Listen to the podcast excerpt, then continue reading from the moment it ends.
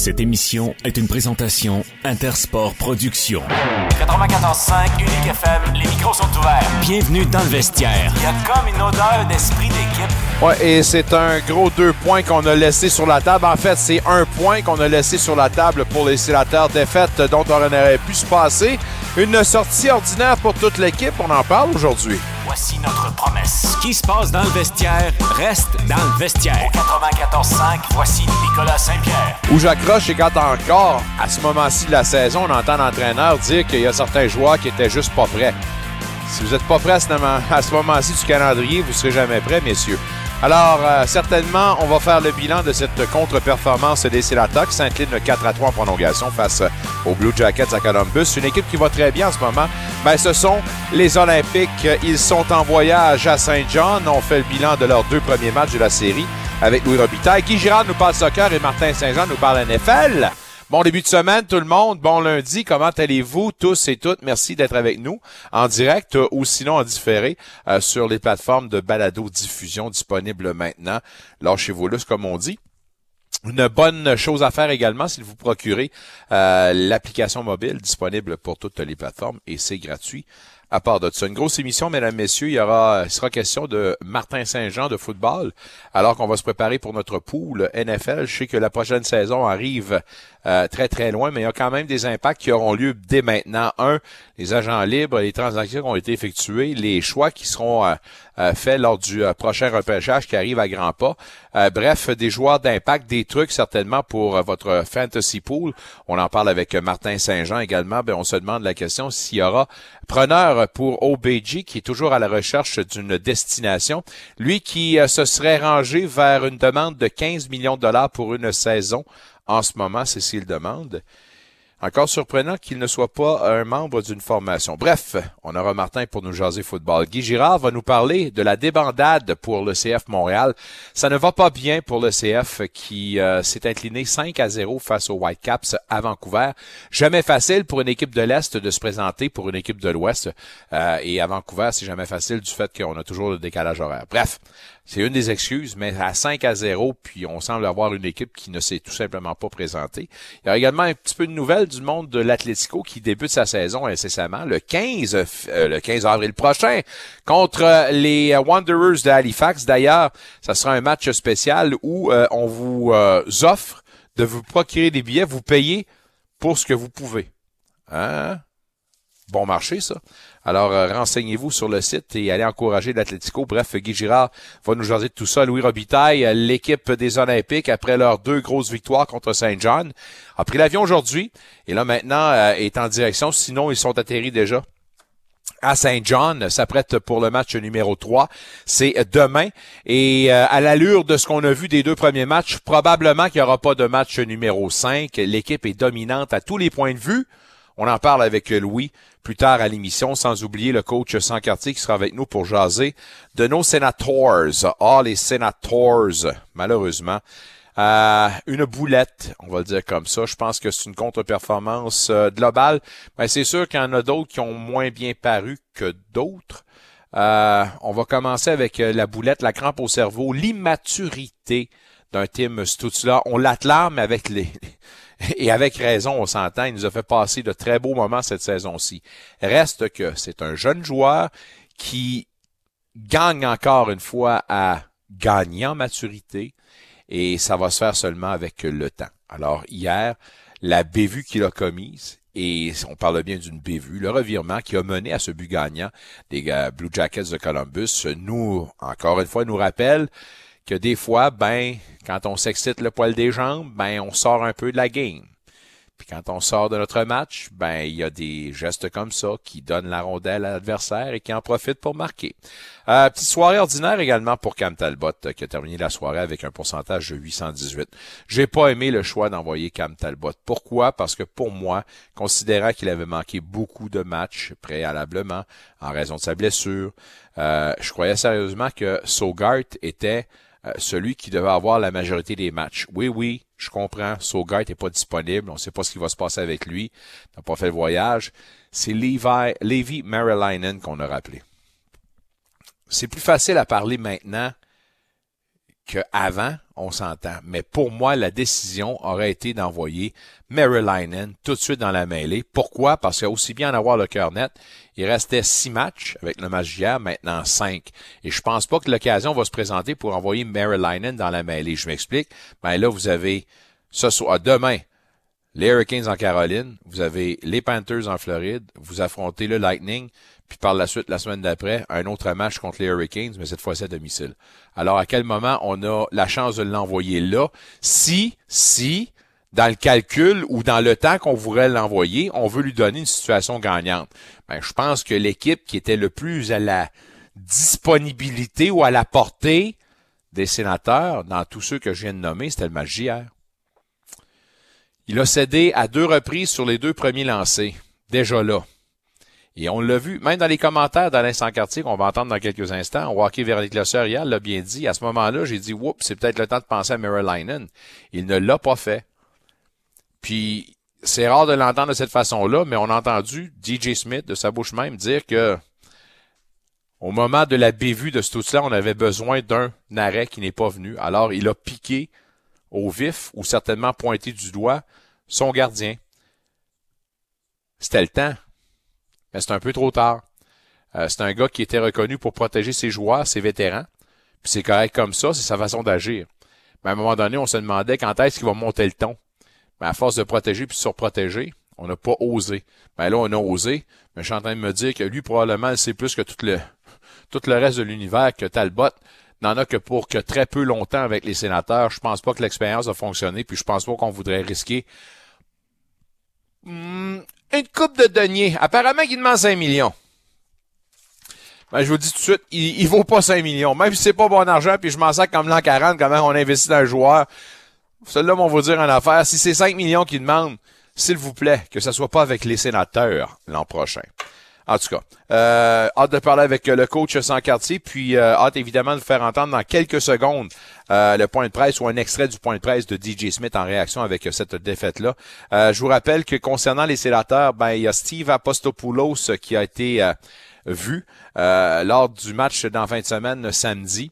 Euh, Monsieur Apostopoulos, qui euh, est un des prétendants au titre pour devenir propriétaire des Commanders de Washington. On demande 6 milliards de dollars. Alors probablement qu'il y en a un peu dans son fond de tiroir pour se permettre les sénateurs d'Ottawa.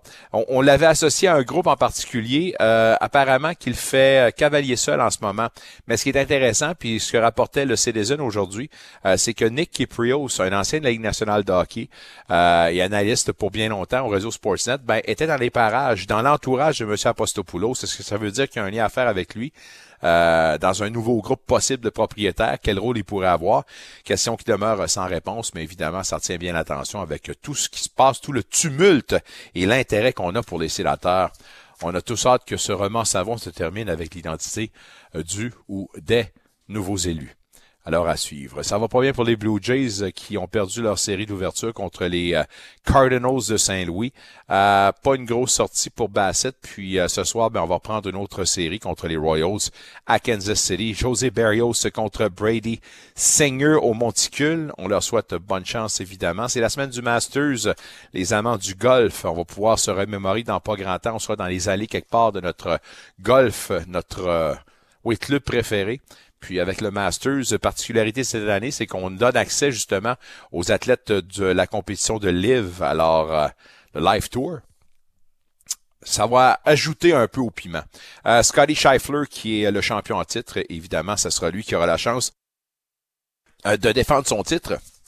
Et seulement trois dans l'histoire ont réussi à défendre leur titre euh, au Masters. Alors, ça arrive pas souvent.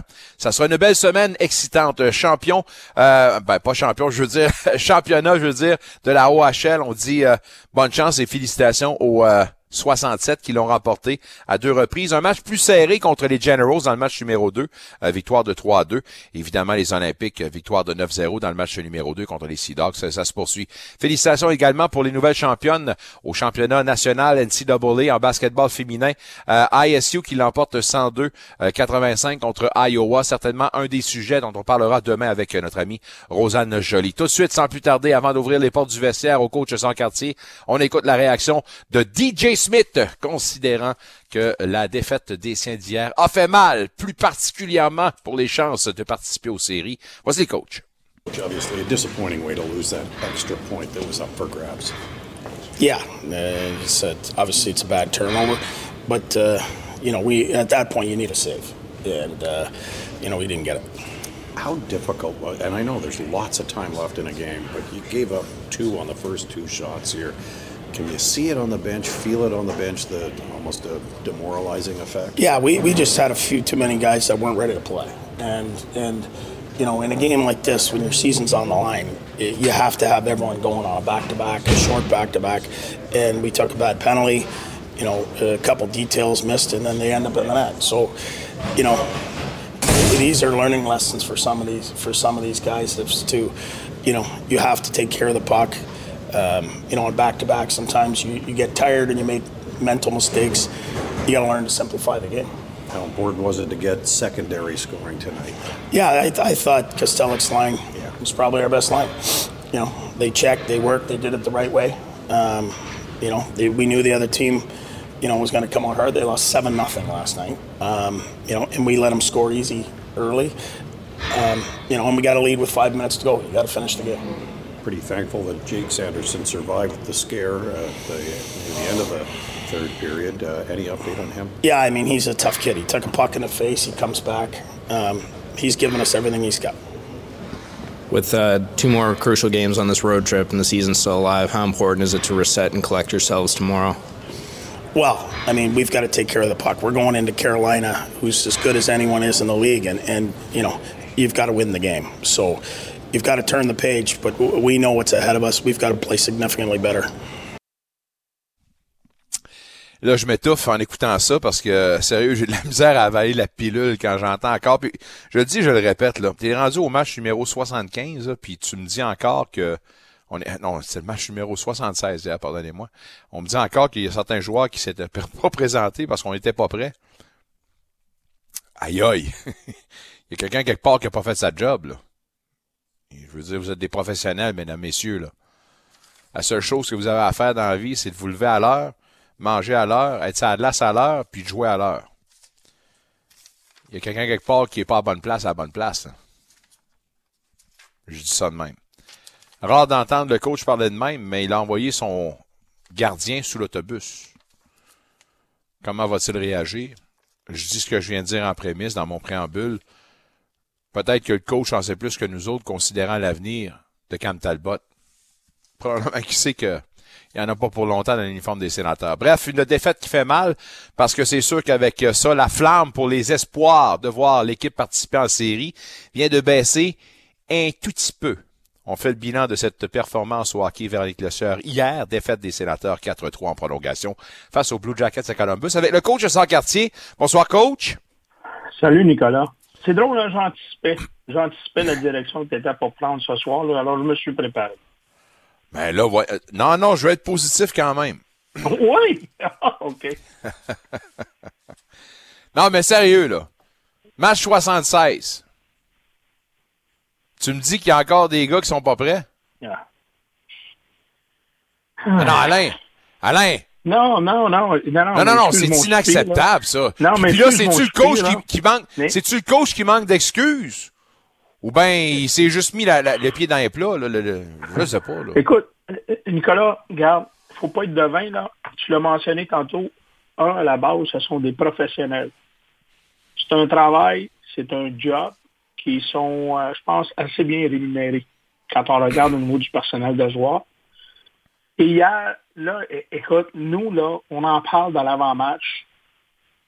Il y a un animal blessé a subi la défaite 7 à 0 à domicile la veille. Que ce soit John Gillis, là, je ne sais pas si tu le connais, John Gillis, là. C'est son premier départ cette saison en Ligue nationale, le 29 ans. Lui, euh, quand tu regardes l'historique de John Gillis, hein, ça s'est passé davantage dans les rangs mineurs. Alors lui, là, il doit saisir l'opportunité. Tu regardes avec le grand nombre de blessés qu'on avait chez les Blue Jackets de Columbus, c'est une chose que tu te devais d'être rassuré, c'est qu'en bout de ligne, parce que c'est la responsabilité de chacun des individus au niveau de la préparation physique, mais surtout, je te dirais davantage, sur la carte du mental dans un match comme hier soir parce que tu te mesures face à un animal blessé qui a subi l'affront devant ses propres partisans. Là. On, a même, on avait même gardé la poudre à canon dans le canon la veille à Columbus. Là, on n'a pas besoin d'être psychologue sportif. Là. Tu t'attends que la formation locale devrait sortir avec le couteau entre les dents. Hier, Gillis n'a pas été bon en début de match, puis Cam Talbot n'a pas été bon. Mais il n'empêche pas que c'était 1-0 Columbus, 1-1, 2-1 Columbus, 2-2, et là, par la suite, on a réussi, grâce à des Cats au 20e, prendre les devants 3 à 2. Mais un fait de mort, c'est qu'on a donné de la confiance à l'adversaire. Pourquoi? Ben, on se fait prendre sur une situation 2 contre 1 où que Robinson loge la rondelle directement euh, dans, dans, la partie, euh, dans la partie supérieure. Le premier but marqué de l'adversaire, Mathieu Joseph se fait prendre pénalité pour avoir fait trébucher. Sais, là, on, dirait, là, on ne peut pas plus mal entreprendre le match chez les sénateurs par rapport à une équipe des plus fragilisées. Alors ça, c'est un. La deuxième, c'est que là, on le mentionnait, c'est que là, il y a un moment donné, si tu regardes, quand on dit les meilleurs chez les Blue Jackets ont été les meilleurs, c'est les meilleurs chez les Blue Jackets, là. Je n'ai pas parlé des meilleurs chez des, euh, des, Hurricanes de la Caroline, des Bulls de Boston, des Oilers d'Edmonton, puis de l'Avalanche du Colorado, j'en parle, j'en passe. Les meilleurs des Blue Jackets hier, hein, à un moment donné, se doivent avoir un effet d'entraînement, puis se retrousser les manches, puis à quelque part avoir un, certain facteur d'influence sur leurs coéquipiers. C'était où les joueurs de premier niveau chez les sénateurs hier? Hmm. J'ai eu un numéro 18 qui a été frustré de la première seconde à la dernière seconde, qui n'a jamais été capable de se recentrer, n'a pas été capable de négocier avec la frustration. Tu l'as vu, là, à un moment donné, l'intervention de Claude Giroux avec, celui-ci au banc des sénateurs. Puis là, là, tu sais, à un moment donné, quand on vous dit, il faut que tu passes un autre appel, puis il faut que tu sois en mesure de te recentrer quand t'es pas, c'est impossible de satisfaire dans l'immédiat, là, ben souvent on dit, il faut faire faut faire appel à la patience. Moi, là, honnêtement, là, je le dis, là, Talbot n'a pas été bon hier. Mais la chose que je peux dire, par contre, il ne méritait pas de se faire lancer en dessous de l'autobus par rapport au but Parce que celui qui doit porter, porter le bonnet d'âme, c'est le 18. C'est lui qui doit porter le bonnet d'âme parce qu'il n'a pas été en mesure de bien gérer sa frustration. Puis là, il a essayé d'en faire beaucoup trop en récupérant la rondelle derrière le filet, puis une petite feinte ici, puis une petite feinte à gauche, puis là, il perd le contrôle de la rondelle, puis là, ben, il tombe sur le bon bâton, celui de Johnny Gaudreau, puis Johnny Gaudreau développe un 2 contre comment je l'interprète, ça? Tu sais comment je l'interprète? Le coach qui, qui, est réputé pour protéger ses joueurs, je dis tantôt à la boutade, c'est que probablement qu'il en sait un petit peu plus que nous autres, puis le commun des mortels sur l'avenir de Talbot. Mais en, en procédant de cette façon-là, ben, évite de piquer au vif Stutz-là, qui lui fait partie des jeunes qu'on veut protéger également. Regarde, je le dis là, j'ai été surpris lorsque j'ai entendu son propos euh, d'après-match hier, dans le cas de, de, DJ Smith, parce que tu as raison, c'est un player's coach. Il a tendance à les protéger sur la place publique. Lui est capable d'en prendre des balles pour ses joueurs. Mais hier, là, je te le dis, là, je peux comprendre jusqu'à un certain niveau, tu ne veux pas lancer Tim Studzla en-dessous de l'autobus. Mais c'est tout de même pas comme Talbot qui a, excusez l'expression, fait le pas dans ah son territoire. Puis ça a ramené un 2 contre 1. Ping, bing, tir sur réception. on a vu du feu, là. Alors, de prendre cette situation-là pour lancer Cam Talbot en dessous de l'autobus, écoute, hey, je veux dire, on, peut être Toto, là, mais on n'est pas Toto à temps plein, là. Mais, mais moi, là, Alain, là, ben honnêtement, là, puis je sais que tu vas me dire non, là, mais c'est facile d'en parler maintenant. Mais pour moi, ce fut une erreur d'envoyer, de choisir Talbot comme gardien partant. De tous les matchs qu'on a cette semaine, là, puis aller jusqu'à mardi prochain, là, le match le plus euh, le plus gagnant pour le jeune Maryland aurait été celui d'hier. T'avons les Hurricanes, le Lightning, les Panthers, puis les Hurricanes la semaine prochaine. Mais pas me dire que tu vas penser mettre Maryland dans cette affaire-là. là ben moi, je te dis, honnêtement, Nicolas, oui et non. Puis bon, je te l'explique un peu dans l'avant-match hier. Puis même quand je reviens après, là, on lance Merlinen hier, puis les sénateurs, je te dis l'exemple, gagne 4-2. Hein? Oh, Merlinen a réussi son premier départ. Le gardien de but, hier, n'avait même pas à faire la différence. Il a eu 20, 21 tirs. on n'a pas bien entamé le match hier chez les sénateurs. Puis ça, là, quand je dis pas bien, là, c'est au niveau des états de pensée de, de, plusieurs joueurs qui n'ont pas connu leur A-game hier. Mais moi, l'exercice que j'ai fait, parce que je t'écoutais tantôt, puis on le sait tous, ça, je veux dire, on va passer un autre appel dans le dossier de Cam Talbot, là. Hein, on s'en cache pas. bon, il y a beaucoup de spéculation au niveau de qu'est-ce qu'il pourrait revendiquer, puis ainsi de suite, là. Mais tu sais, moi, aujourd'hui, j'ai épluché ce matin là, la, liste des gardiens de but vont flirter avec l'autonomie complète à la fin de la présente saison. Là. OK? J'ai j'ai Jonathan Quick, j'ai Varlamov, j'ai Bishop, j'ai Anderson, j'ai Bernier, j'ai Cam Talbot, Tristan Jerry, j'ai Kudobin, j'ai Mackenzie Blackwood, que probablement les Devils vont re-signer, Laurent Bronsois, James Reimer, Mike Smith, Adam Hill, Carl Schneider, Andy Ranta, Martin Jones, Craig Anderson. J'ai choisi Prampé. Ah là, là, non, non, là. Mais non, mais qui choisit Prampé? Non, non, non, non, non. Tu vas me dire que au risque d'aller chercher un autre gardien que tu viens de nommer là, tu ramèneras un Talbot? Non, non, c'est pas ça que je dis. C'est que si on veut régler la problématique, parce qu'il faut toujours avoir la situation de l'état de santé dans le Ton Forsberg, c'est que je veux juste te dire, si on veut obtenir un gardien de but de calibre, ben ça va être via transaction. Puis via transaction, ben oh. il faut que tu donnes, hein? Ben là, tu manques un peu de respect envers les, les gars que tu as nommés. Là. Craig ben, Anderson serait capable de faire la job. non, OK, OK, non, non, non. Je t'ai dit tout à l'heure, si tu veux parler en toto, parle-toi. On peut passer à un autre sujet. Non, non, mais il reste quand même. Il y a, un joueur je qui... Juste, ouais. Je veux juste te dire, tu sais, là, Tim Souza a déclaré il y a moins d'une semaine qu'il n'était pas satisfait de ses performances. Hein? Ouais. Il y a un moment donné, je te le, je te le répète, quand tu n'es pas capable de satisfaire dans le moment, là, laisse-toi pas, laisse pas drainer par la frustration. Carbure pas la frustration, il ne faut rien régler. Respire, patience, puis étape par étape.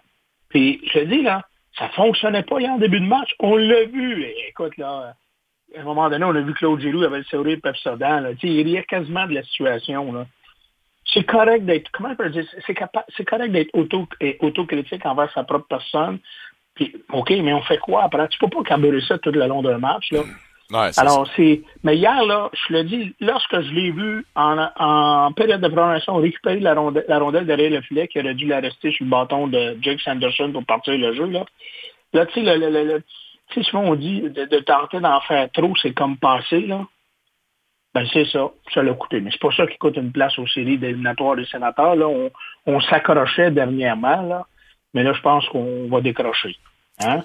Avec ce point de retard, puis le fait que quand on va regarder, le, à un moment donné, dans les bris d'égalité, ce qui fait foi de tout, c'est les victoires à la réglementaire. Euh, les sénateurs ne sont pas dans le coup. Les Islanders en ont 33. La Floride en a 33. Regardez, euh, je dis, fait que c'est ça qui est ça, mais c'est... On, va se rendre à l'évidence, là. Pour l'avoir nommé Sanderson, euh, on a clamé sa grosse performance la veille. Euh, hier, ça a été un petit peu plus difficile, différentiel de moins 3, puis en plus d'avoir perdu une coupe de chiclets en recevant un lancer en plein visage. Un, je vais reconnaître la force du bonhomme, physique, mental, puis envoie donc le courage à part de ça du 85 d'être revenu dans la mêlée. Mais reconnaissant que hier, un peu à l'image des gars qui jouaient avec lui, ben ça a été un petit peu plus difficile pour le 85. Non? Faux. Faux. Faux? Faux, Nicolas. Ah ouais? Faux, Nicolas, parce que moi, je reviens sur le but d'Eric Robinson. Situation de deux contre un. Pas lui qui se fait prendre. Et dans une situation de deux contre un, pas lui qui se fait prendre. Je reviens sur le but de Boom Jenner, sur le changement d'effectif sur la fly, là, où au niveau du repli défensif, on n'a pas assumé nos responsabilités. Pendant que Jake Sanderson assumait ses propres responsabilités. Alors, oui, comme puis je regarde le but en prolongation. Là. Tu l'as vu, lui, positionné derrière le filet. Tim là, il s'en vient récupérer la rondelle. C'est pas pour la garder, hein? Là, Tim là, boum, boum. Lui a essayé de réparer l'erreur de Tim là parce qu'il a été confronté aux deux contre un en situation de prolongation. C'est là, des fois, il faut être prudent dans la lecture des différentiels. Pour ça, je te disais hier, dans l'avant-match, on a parlé beaucoup de notre ami Drake Batterson. Ben là, à un moment donné, là, peut pas être juste des incidents de parcours. Là. On mentionnait Drake Batterson, incluant le match d'hier, il est rendu à moins 37. Ah ben là, c'est pas pire. Debrincat est rendu à moins 29, il était moins 30 avant le match d'hier. C'est plus des concours de circonstances. Mais où tu as raison, c'est qu'il avait bouffé de grosses qualités de minutes face aux livres de Toronto. Les deux matchs précédents, face aux Flyers, puis face aux livres de Toronto, face aux meilleurs éléments adverses. Mais c'est- il me semble que c'est un peu normal que quand un jeune défenseur, en Jake Sanderson, écoute, Nicolas, il peut même pas aller prendre un jus de pomme dans un bar en Ontario au moment où on se parle. Je pense pas qu'on doit s'attendre qu'il va faire preuve de constance pendant 82 matchs. Et pourtant, impossible. l'âge qu'il est rendu avec le jeu qu'il nous a donné, on peut s'attendre à beaucoup plus que la norme. Oui, mais là, là, dis-toi une chose, il doit prendre les bouchées doubles en raison des Ah, ouais, facteurs blessures à Chabot et à Jacob Checkroom. Alors, il y a un moment donné, la charge devient peut-être un petit peu trop élevée. Puis là, le plus important, c'est que, même si je te donne raison, que Sanderson là, a un impact direct par rapport à son différentiel de moins 3 hier, le plus important, c'est de voir comment il va rebondir. Ouais. Ça sera pas facile demain, mon ami. Ça sera pas facile demain, là. Caroline, t'es en mode série, là. Écoute, ça sera pas facile pour le reste de la semaine. là. Non, non. mais- Gardons les choses. Gardons les Non, non, choses mais- de, comme du monde, là. Ils sont en mode éliminatoire. Alors, euh, regarde, euh, c'est ça la petite histoire, euh, la petite histoire des sénateurs. Mais honnêtement, là, je le dis, là, pour un entraîneur qui souvent a eu des opportunités publiquement avec le média, sans nécessairement lancer des joueurs en dessous de l'autobus, de peut-être dire un peu plus les vraies choses au lieu de les protéger. Ben là, hier, là, c'est- c'est- moi, écoute, après match, je dis, il peut pas le blâmer. Je comprends que tu veux moyen que ton gardien répare les erreurs. On aurait aimé qu'il répare l'erreur de Tim Studzla. À la base, là. Talbot, il est dans la, il est dans la fin du film. Il est pas, c'est pas lui qui a écrit le scénario, c'est pas lui Ben qui... euh, là, je m'excuse, en cédant deux fois sur les deux premiers Non, là, non, il a aidé à écrire le scénario, au moins la préface. Moi, le, le fil du but en prolongation. Ouais, ouais, non, non, c'est c'est- je te rejoins à 300 000 à l'heure. Alors, je vais te ramener ça une sous-question, moi. Ouais. Pourquoi il l'a pas sorti après les deux premiers mauvais buts qu'il a donnés en début de match? C'est un, c'est un- un excellent point. Ben non, mais, tu sais, je veux dire, si, si- on commence à lancer du monde en dessous de l'autobus, là, ça finit plus, là. Ça finit plus, là. Ça finit plus. En c'est, ça. Ben, de façon ou d'une autre, la situation de gestion des gardiens de but chez les sénateurs, c'est pas la première fois qu'on en parle. Hein? Des fois, on peut regarder de tout bord, de tout côté, là, mais euh, euh, on s'attend que tel gardien va avoir le départ. C'est pas lui qui l'a, on vient avec l'autre, puis on vient avec l'autre. Puis là, tu sais qu'on avait donné le départ. On avait déjà planifié le départ de Cam Talbot hier à Columbus, là, parce que, un, il est embarqué en relève face à Toronto, ce qui n'aurait dû pas se produire. Hein? C'est Ouais. parce qu'on on a voulu en donner une potentiellement plus Facile. facile, pour qu'il retombe sur ses pattes. Ça, C'est c'est ça. pas produit. Ça s'est pas produit. C'est tout. On a voulu en donner une facile. Ben, c'est ça. Qu'on vit avec. Mais là, c'est qui va garder le but demain? Marylainen. Oui. Ben là, écoute, là, il faut. Ouais. il- Un, ils ont dit qu'ils allaient lui donner un départ. L'intention, c'est de Ouais. donner un départ. Ben. Ben, moi, avant avant que je vais- Sogart revienne, t'es mieux de te dépêcher, là. Ouais.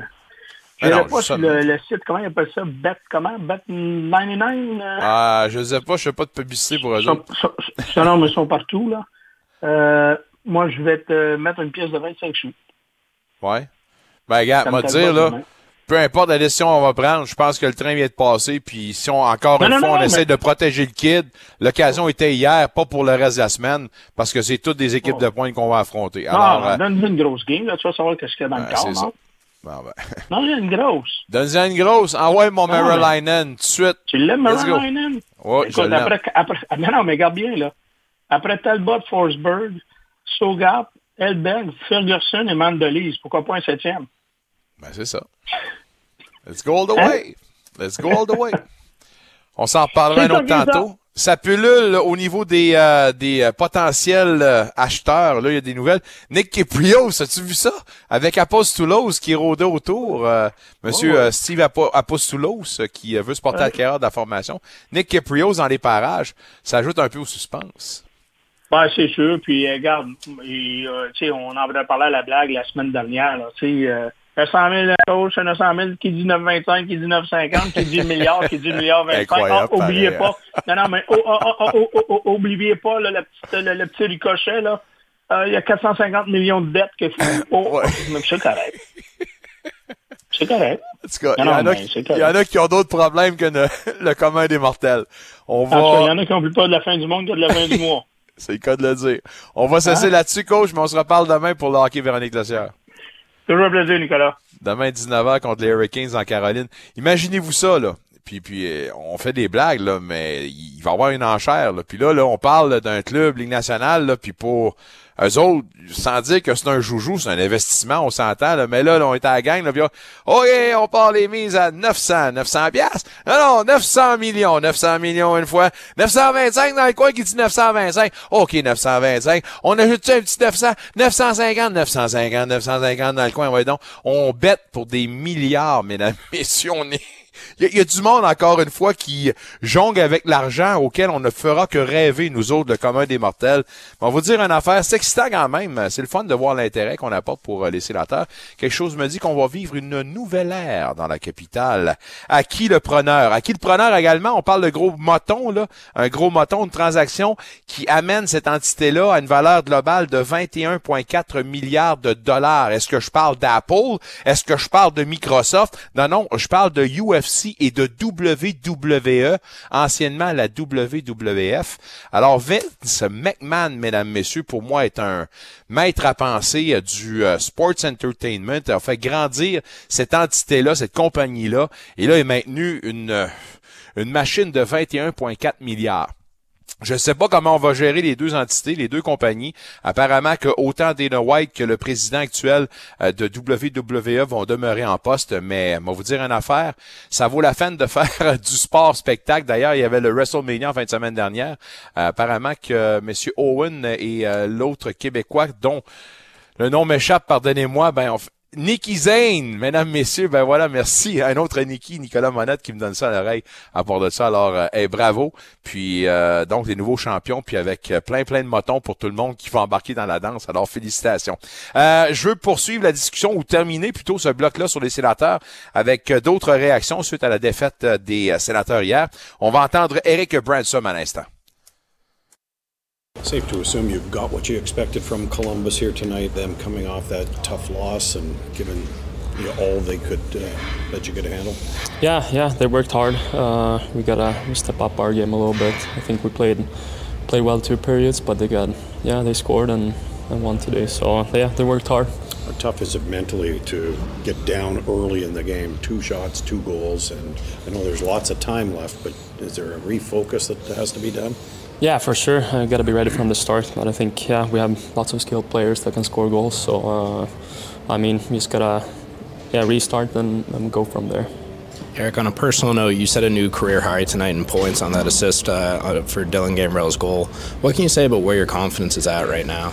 Yeah, I'm feeling good. Uh, moving the puck, so I want to play. So uh, I mean yeah, it was fun to see it go in. It was a great uh, drive by Gambo on the far, on the back post. So uh, yeah, it was it was good to see. Eric Brandstrom qui gagne en confiance, profite de la euh, écoutez, de la tribune qu'on lui donne sur le top 4, puis euh, évidemment nous donne du très bon hockey en ce moment. Que ça va se passer soit avec les sénateurs ou eux pourrait décider de l'utiliser comme modèle d'échange pour une autre transaction. On verra bien, mais pour l'instant, la valeur de Brandstrom euh, vaut son pesant d'or, puis ça ne cesse d'augmenter. Alors, euh, pour lui, ben, on va poursuivre là-dessus, puis on va tenter évidemment euh, de capitaliser pour voir si on pourra, un, aller chercher le moton avec les sénateurs ou sinon avec une autre formation. Je l'ai pas rebaptisé, mais je l'ai fait, pardonnez-moi. C'est pas Nicky Zane, c'est Sami Zayn. Sami Zayn, mesdames, messieurs, avec Kevin Owens, qui ont remporté le championnat par équipe de la WWE lors du dernier WrestleMania. pardonnez-moi. Je vais enlever le petit chat dans ma gorge et je vais terminer avec le 47, Mark Kastelic, qui est le seul de sa formation avec un pourcentage en haut de... Non, ben, il y a eu 50% quand même au sein des mises en jeu, mais à 80%, on peut dire que c'est lui euh, qui a gagné la... Puis encore, je me suis trompé. Euh, je regardais que Chuck, alors euh, ça n'a pas bien été pour lui au cercle de mise en jeu à 22 Oui, Mark Kastelic, donc 2 en 9. On l'écoute sur la réaction de sa défaite avec son club hier en prolongation face aux Blue Jackets. Tough way to end a hard-fought game here today. Um, how would you assess your team's play here tonight? Uh, I think we had good moments. I mean, I think every guy in that room takes a lot of pride in battling, and I think it's just one of those games where you wish you did a little bit more, but it's an unfortunate ending. But I think, I mean, with the back to back, I think everybody's competing and everybody's uh, is giving it all they got. Safe to assume that you feel pretty good about your line's production here tonight?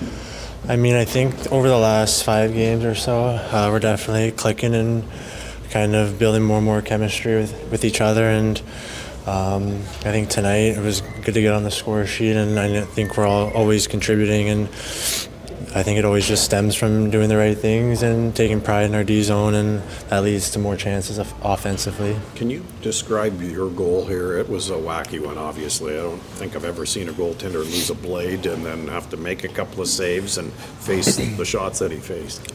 Did Yeah, you realize it at the Uh, time? I sort of, I just saw, I don't know what he was doing. I thought maybe he got hit or something, but uh, I think Clev just threw it on net and it came right to me. And I mean, I was lucky to just put it on net and he was kind of surprised. So I think it's one of those goals where you just get a little bit lucky.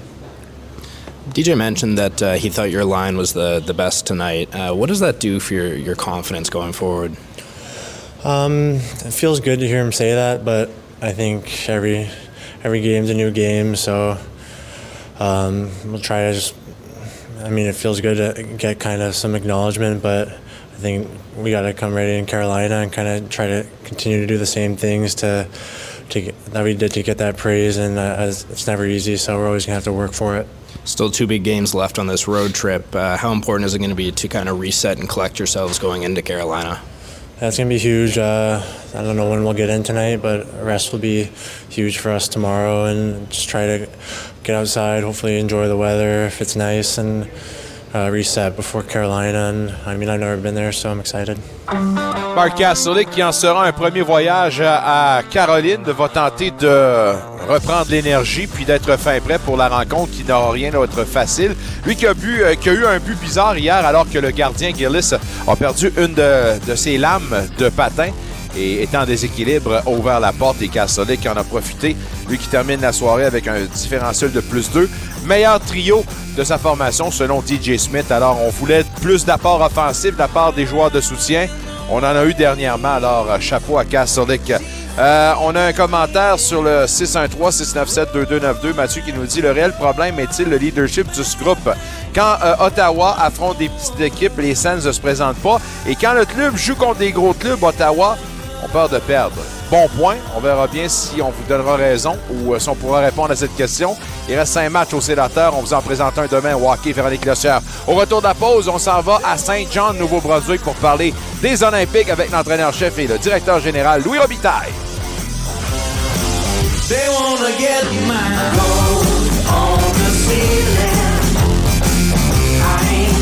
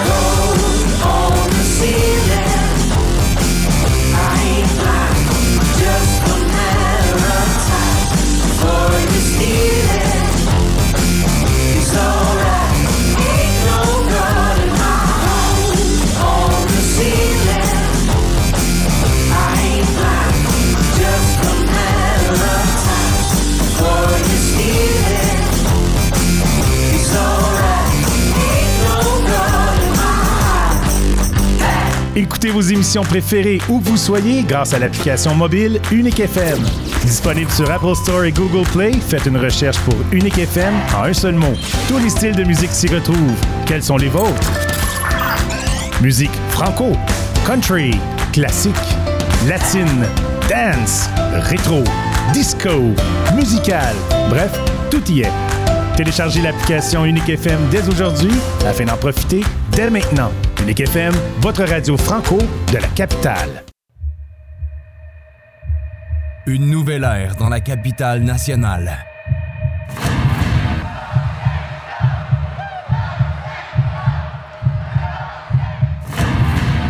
Une nouvelle génération de sénateurs débarque à Ottawa.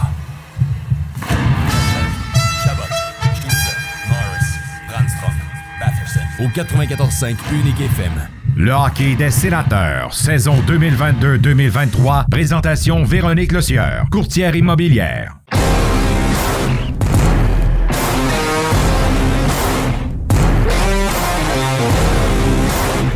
Salut, ici Claude Giroux des Sénateurs. Vous êtes dans le vestiaire avec Nicolas Saint-Pierre. On va le retrouver demain au hockey Véronique Lossière avec toute sa bande des sénateurs qui vont visiter les Hurricanes en Caroline.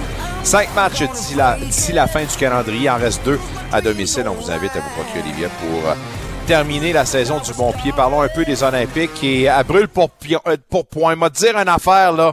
Là, il m'impressionne, puis j'en dois une pas à peu près. Euh, Louis semble euh, incapable de nous parler, alors euh, euh, contre mauvaise fortune, bon cœur, on a pogné le deuxième meilleur intervenant qui pouvait nous, nous parler de ça. des Olympiques. La voix officielle des Olympiques. Notre ami Luc Chénier. Hey Luc, sérieux, là, je t'en dois une grosse, celle-là. Hey, là. hey, je trouvais ça bizarre aussi que Mick m'appelle et qu'il me dise Oh, Nick, tu l'as pas dit. Là, je comprends. Ah, j'ai un- autre ligne, mon chien m'appelle, je te rappelle. Non, ben, euh, gars, sérieux, là, euh, que, que tout le monde Ouais. soit témoin en ce moment. Je te salue bien bas, puis je t'assure, euh, je t'assure que je t'oublierai pas celle-là. Mais, euh, gars, deux, deux victoires euh, sans équivoque pour euh, Ouais. les Olympiques. Je pense que c'est les résultats qu'on avait anticipés, là, puis euh, il semble pas avoir trop trop de faiblesse dans la formation gatinoise. hein. Bien sûr, quand tu regardes ça, Nick, les Olympiques ont fini avec 105 points, à 4 points du premier rang euh, du classement général. Les Sea Dogs de St. John se sont classés le dernier week-end pour faire les séries, 15e rang au classement général. C'est fallait pas s'imaginer qu'on on pourrait, on pouvait avoir euh, quand même une série là, qui aurait été euh, serrée et tout ça, surtout avec la fin la saison des Olympiques. Ils ont marqué beaucoup, beaucoup de buts depuis euh, la période des fêtes, depuis qu'on a fait les transactions. Et là, on vient de le démontrer encore. Victoire de 7 à 1, victoire de 9-0. Puis, tu sais, je regarde ça, puis j'en ai parlé aussi avec euh, des personnes, puis les Sea Dogs peuvent pas être meilleurs que qu'est-ce qu'on a vu, là. Ils peuvent pas dire, ben, on va y surprendre à la maison. L'équipe qu'on a vue ne peut pas compétitionner contre les Olympiques de Gatineau, malheureusement. C'est ça souvent que ça donne en première ronde quand tu joues euh, une équipe qui est dans les quatre meilleurs, qui a pratiquement terminé premier au classement général contre une 15e position. Explosion pour Riley Kinney. C'est sûr que les partisans des Canadiens salivent à le voir aller comme ça. Ouais. Euh, a pas nécessairement produit lors du premier match, mais une explosion quand Non. je dis ça. 1-5-6 lors du match numéro 2. Puis ça ne fait qu'amplifier tout simplement ce qu'il a été capable d'accomplir depuis le début euh, de son association avec les Olympiques. Hey, en 29 matchs, là, quand même un rendement, une moyenne de 2,24 points par Ouais, rencontre. ouais. C'est, du rarement vu, ça, là. Oui, oui, c'est du rarement vu. Puis c'est un gars qui est très... euh, c'est une des transactions que Louis a faites également. C'est une transaction qui apporte beaucoup à l'équipe parce que là, tu te dis, OK, on a un gars qui est capable de changer le match d'un lancer, d'une passe. C'est lui qui peut changer un match parce que tu l'as bien dit, il a été très effacé lors du premier match. Euh, ça a été plus difficile. Euh, dans le deuxième, par contre, il a été présent. C'est à chaque fois qu'il touche la rondelle, et il, il est tellement bon en protection de rondelle, Nick. C'est ça qui fait sa force également parce que son coup de patin n'est pas le meilleur, mais en protection de rondelle, il est très bon et ça, ça l'aide justement à pouvoir euh, continuer euh, quand il est en possession. Je me souviens euh, lors du dernier match, écoute, il y avait trois joueurs des Sea Dogs sur le dos et il a réussi à sortir de ce tas-là et de donner une rondelle ensuite pour qu'on puisse marquer un but chez les Olympiques. Il est très bon. Il fait partie des bons joueurs qui ont passé dans cette organisation-là. Il y en a plusieurs d'ailleurs, mais euh, c'est Là, la seule chose qu'on on veut, c'est, oui, les deux premiers matchs ont été gagnés à la maison. C'était devant 5000 personnes. La foule était excitante à voir. C'est- C'était quelque chose de très beau à voir. Mais par contre, euh, qu'est-ce qu'on fait là en ce moment? C'est que les deux matchs sont terminés. On pense au match numéro 3. Ouais. Avant de Ouais. penser au numéro 4, on doit gagner le prochain match et ensuite on continue- continuera sur cette lancée. Euh, Zach Dean, Gendron, euh, les deux encore une fois ont tiré leur euh, épingle du jeu. Euh, Zach Dean Oui. avec euh, 4-3-7 de récolte dans deux matchs. Gendron, euh, écoutez, euh, ses trois buts lors du dernier match. Euh, fallait quand même calculer des choses là, en amenant ces joueurs-là. Puis c'est pas tous les joueurs, peu importe leur qualité, qui vont se greffer puis être capables d'avoir des succès comme ils ont eu. Euh, Zach Dean, oubliez ça, c'est un gars qui fait partie des, des meubles, mais, mais quand Oui. même, fallait faire nos études en pensant que Gendron, ça allait cliquer comme ça clique en ce moment avec son nouveau club. Oui, tu as parfaitement raison. Et euh, depuis son arrivée, on l'a jumelé avec euh, Riley également, euh, Riley Kidney également, Olivier Nadeau. Il y a eu des changements de trio lors du dernier match. C'est ça la beauté que le Louis Robitaille a également, c'est qu'il est capable de jumeler ses trios et aller chercher quand même le potentiel élevé de chaque joueur. Euh, on sait, côté de Gendron, c'est un marqueur de but, c'est un gars qui est capable de tirer. Il est très, très habile quand il s'amène devant le gardien. Kidney, c'est un passeur. et également Nadeau, lui, c'est le coffre à outils, il fait tout. Mais, mais c'est, et tu as mentionné Zach Dean. Je pense qu'en ce moment, Zach Dean joue le meilleur hockey qu'il a donné depuis qu'il est ici à 16 ans avec Wow. les Olympiques. C'est un gars qui travaille les deux côtés de la patinoire. C'est moi le, le seul point des fois que je peux reprocher à Zach, c'est c'est des fois de c'est quand il reçoit un- un- une mise en échec, des fois un peu d'indiscipline. Il veut, se, il veut se venger aussitôt sur le- la personne, sur le joueur adverse, mais il a été très discipliné depuis le début des séries. Et euh, après avoir vu Zach Dean marquer trois buts, là, c'est Gendron qui l'a fait lors du dernier match. Demain, ça sera qui qui va être la vedette. faut pas oublier également Antonin Véro qui a marqué les deux premiers Ben c'est ça, j'allais dire, des le- deux matchs. Oui, oui. Le gars euh, semble prendre malin plaisir à marquer le premier but de la rencontre. Là. Oui, oui, c'est. euh, écoute, il l'avait fait également euh, avant ça dans des matchs euh, dans le calendrier régulier. Là, il a, il a commencé à faire ça les deux derniers matchs. C'est lui qui a marqué. Écoute, s'il veut se faire plaisir à tous les soirs, moi, j'ai- aucun problème avec ça. Dès qu'il peut en marquer les premiers, le deuxième, puis le troisième aussi, s'il veut. Mais non, ça, ça prouve que ça prouve que cette équipe-là, tout le monde accepte le rôle qu'on leur donne, ça peut être une belle grande équipe qu'on peut voir d'ici la fin des séries éliminatoires. Comment le retour de Charles-Antoine Pilote euh, réussit à stabiliser les choses à la ligne bleue, selon toi? Ben, il, il a fait son travail. Il a fait le travail. C'est Charles-Antoine Pilote, s'il n'essaie pas trop d'en faire, euh, lui, il a un certain potentiel. Il a, c'est comme son talent s'a- s'arrête à un certain point, mais s'il demeure dans ses limites, c'est un joueur qui est quand même euh, important pour l'équipe, surtout avec la perte de Noah Warren, euh, qui lui euh, euh, ne sera pas de retour cette année. Mais par contre, la bonne nouvelle dans tout ça, c'est qu'on avait une carte cachée qui est un Vincent Maisonneuve, qui lui, en ce moment, euh, fait le travail, puis j'ai aucun problème à le voir d'ici la fin des séries, tout dépendamment où les Olympiques vont se rendre, de voir que ce gars-là, il est maintenant le quatrième défenseur, euh, il joue du gros hockey, et c'est tellement un gars qui est fiable défensivement, et c'est ce qu'un peu on avait besoin également, parce que c'est un peu le rôle euh, de Noah Warren avec un peut-être un plus petit physique, mais quand même de distribuer des bonnes mises en échec, capable de se porter à l'attaque euh, quand il voit l'ouverture. Mais c'est peut-être le- le- la, la carte cachée là, que, qui fait en sorte que cette défensive-là est encore aussi bonne que quand Noah était avec euh, la formation. Important que ça se termine rapidement, cette série-là, pour éviter, un, de s'exposer à des blessures, Ouais. puis pas pour fatiguer trop trop les jambes. Là.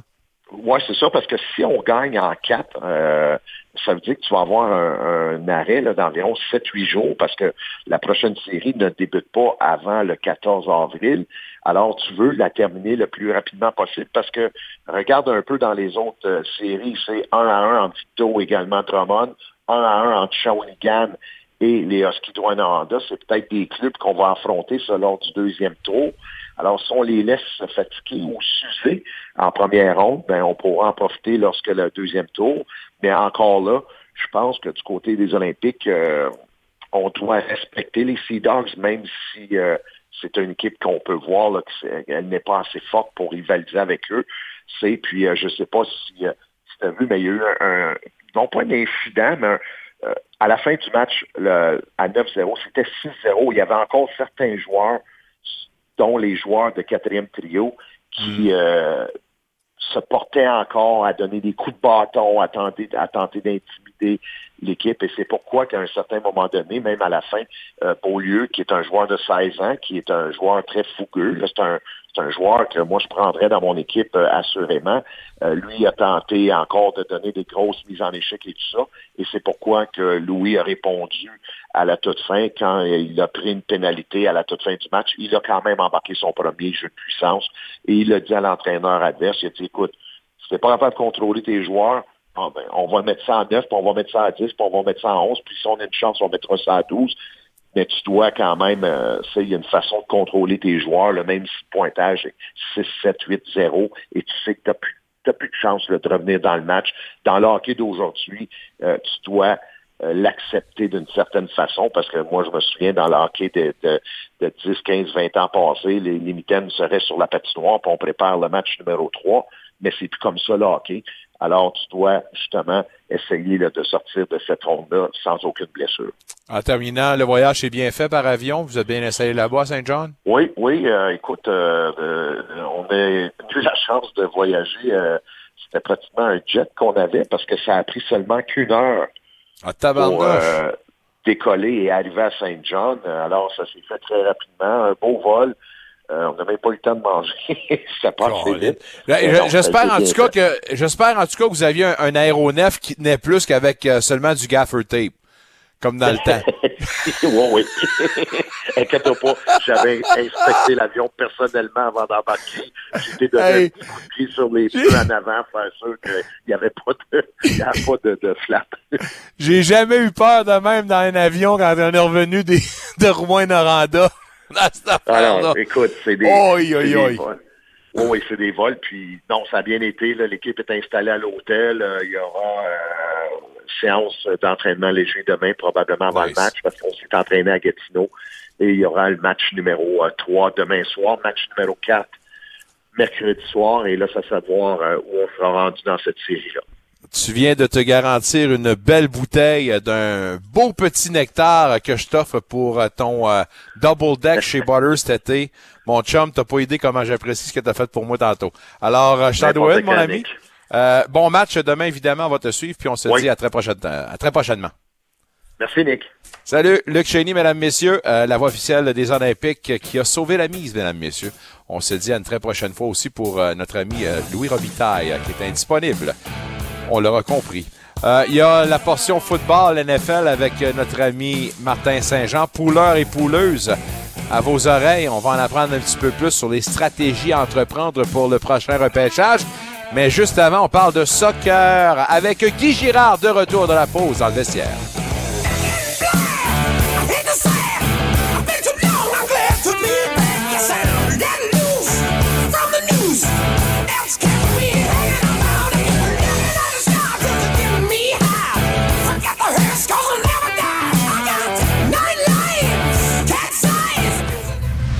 Salut, ici François Côté et Simon Forgue.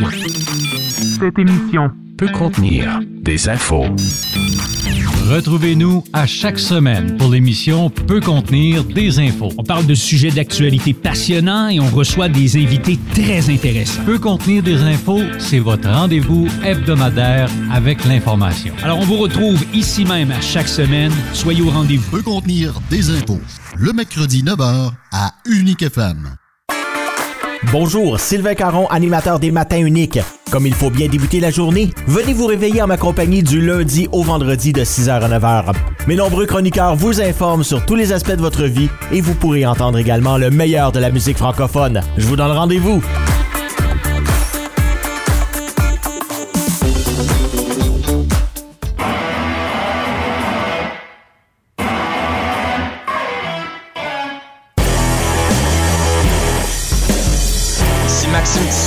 Vous écoutez Dans le vestiaire avec Nicolas Saint-Pierre. Quelque chose me dit que d'ici la fin de la semaine, il devrait y avoir des grosses annonces pour l'Atlético et particulièrement pour Maxime Tissot. J'en dis pas plus, mais on m'a mis au parfum. Une belle association à part de ça avec euh, votre vestiaire qui euh, entreprend, oui, c'est ça, des euh, nouvelles entrevues qui vont débuter ce jeudi avec euh, des membres de l'Atlético. Il y a une grosse représentation de la francophonie là euh, dans le vestiaire de ce club-là. Alors, on va en profiter pour euh, jaser avec les membres de l'Atlético une fois la semaine et ça commence ce jeudi. Mais pour nous, on manque jamais nos rendez-vous avec notre expert soccer Guy Girard à tous les lundis, mercredis. On lui parle à l'instant d'ailleurs. Comment ça va, Guy? Très bien, Nicolas, toi-même? Ça va super bien. Ça va moins bien pour le CF Montréal. On parle d'une débandade et pas à peu près. Quand tu t'en vas à Vancouver, c'est jamais facile, mais quand tu sors de là avec une défaite de 5 à 0, il y a un problème quelque part. Ben, le problème, c'est que quand le match a commencé, au bout de 15 minutes, j'ai mis mon niveau à Nicolas sur le bord de la télévision. Puis je trouvais que la goutte était pas au centre, le terrain penchant à tabarouette. Hey, 65 était pas de le possession. Non, mais écoutez, là, 65% de temps de possession pour euh, l'autre côté. Trois lancés seulement, aucun cadré pour Montréal dans cette rencontre-là. Absolument pas. Écoute, Vancouver a tiré 29 fois, Montréal 3. Et là où le bas blesse, Nicolas, 9 du côté de Montréal ont touché la cible et puis 0 Montréal. Aux dernières nouvelles, là, le gardien de but de Vancouver a même pas pris sa douche. C'est pas assez chaud. Contre un club comme Vancouver qui se cherche depuis des années, on cherche encore une fois du côté de Vancouver le projet, le fameux projet. Qu'est-ce qu'ils ont? Ils vont où? Quel est le niveau de la, cons- de la reconstruction de ce club-là depuis le départ de- à- de la- euh, d'Alfonso Davies? On ne le sait pas. C'était un club, Nicolas, mercredi passé, je t'ai dit qu'il était à la portée du CF Montréal. Ben, C'est tout à fait le contraire qui s'est, passé. Est-ce que les joueurs sont arrivés confiants? Je ne sais pas. Est-ce que le décalage a joué un rôle? Ça, quand tu vas jouer à Vancouver, c'est sûr que ça, ça nuit toujours un peu. Euh, moi, de ce que j'entends dire, Nicolas, c'est que le vestiaire est divisé au niveau de, justement du monde qui sont pour l'entraîneur Losada et les contre. Euh, évidemment, il y en a qui sont en tas du fait qu'on a laissé partir Wilfred Nancy, qui lui, en passant à Columbus, va à très, très bien. Euh, donc, tout ça mis ensemble, ça fait qu'il n'y a rien qui est au beau fixe. C'est arrivé du côté de l'organisation de Montréal en fin de semaine, Nicolas, avec une formation de 3-4-3. Tout le monde était là, évidemment, les vétérans, les Samuel Piet, les Kyoto, les euh, Kyoto et puis les Wanyama, euh, Chouanière et compagnie. Euh, mais écoute, euh, au début du match, si je m'amuse, euh, je pense à la 6-7e minute de jeu, euh, évidemment, là, Samuel Piet qui revenait d'une blessure, s'est écroulé au sol et blessé une fois de plus. Donc, on n'avait vraiment pas l'effectif nécessaire pour remplir celui-ci dans un rôle aussi important que milieu défensif, parce qu'on sait que c'est un rôle charnière du côté du CF Montréal depuis longtemps. Puis en plus, se battre à 10 joueurs sur- contre 11, considérant qu'il y a eu un carton rouge très tôt dans la rencontre à Camacho. Là. Voilà, Camacho euh, a essayé euh, de prendre le chandail du gilet adverse, de- en fait, de- le chandail du joueur adverse, et puis se le mettre sur le dos, tellement qu'il a tiré fort. Fait que, puis, et, et puis, et puis Nicolas, il, il- il a été très chanceux parce que normalement, il aurait dû avoir pénalité, mais ça a été juste sur le, juste sur le côté, et puis le joueur qui a tiré a frappé la barre. Donc, euh, mais Camacho, lui, ça, est tiré avec un, solide carton rouge foncé. Puis, regarde, on a fini le match euh, à 10 contre 11, ce qui n'a vraiment pas aidé.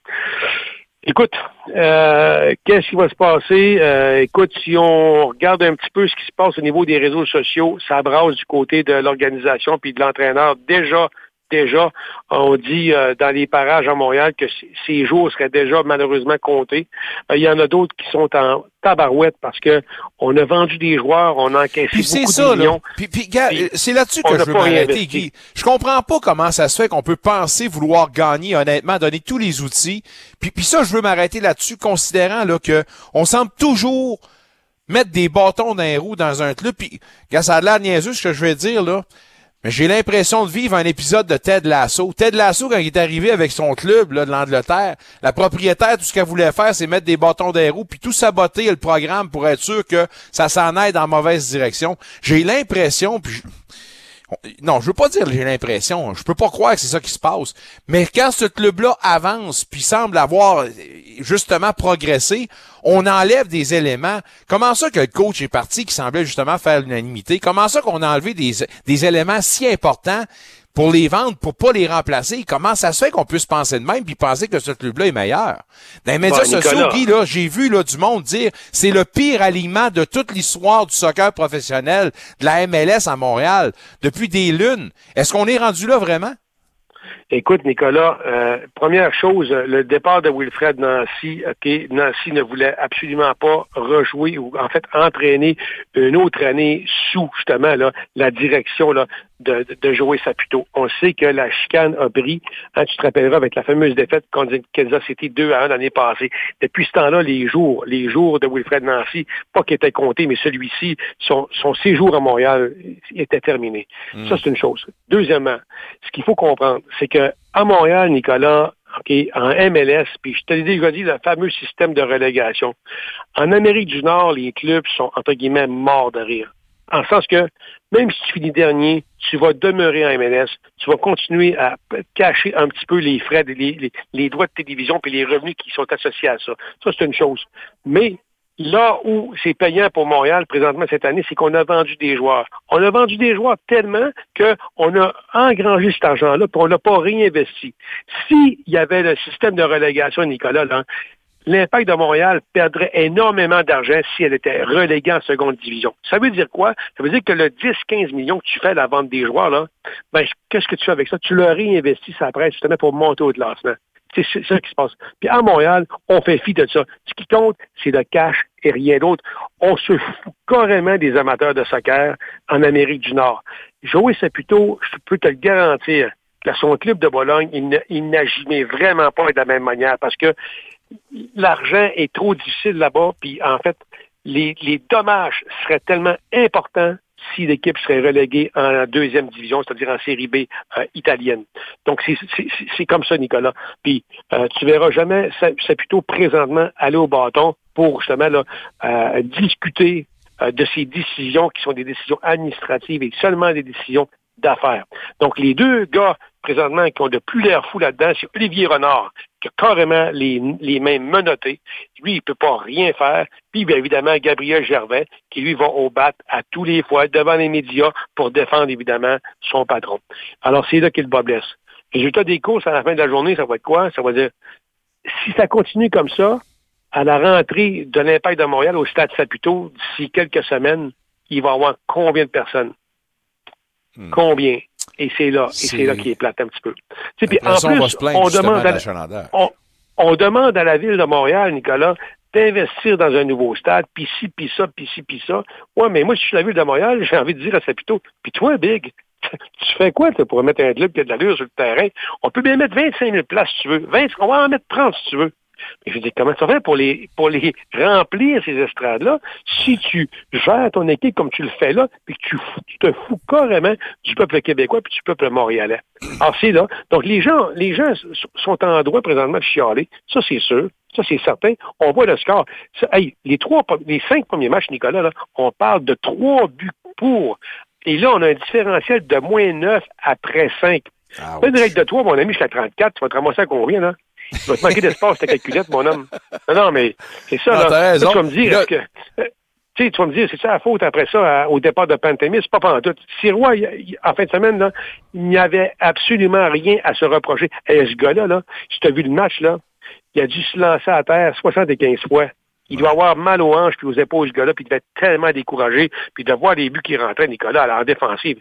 Écoute, c'est une, vraie passoire à spaghetti, c'était effrayant. Puis Waterman, depuis qu'il a re-signé un nouveau contrat, une prolongation, Nicolas, il est plus l'ombre de lui-même, ce gars-là. Tu jurais qu'il serait pas assez fort pour faire la CPL. En tout cas, au match qu'on a vu en fin de semaine, c'était effrayant. Effrayant comment ce qui n'a pas été bon. 15e dans l'Est de Montréal vont affronter la troisième position de cette même conférence, le Révolution Nouvelle-Angleterre pour le prochain match Oui. de ce samedi. L'Atlético Oui. débute euh, sa saison euh, le 15 avril prochain. C'est un match d'ouverture qu'on vous propose à 13h ici même dans la capitale contre les Wanderers d'Halifax. D'ailleurs, j'ouvre une parenthèse, on a annoncé une association pour une levée de fonds dans cette rencontre-là qui va venir en aide au Chio, euh, mais également avec euh, la jeune euh, Lily Millette qui, elle, va être la représentante. Elle tente de produire encore une fois des fonds pour la recherche sur les maladies du rein, elle-même atteinte par une maladie du rein.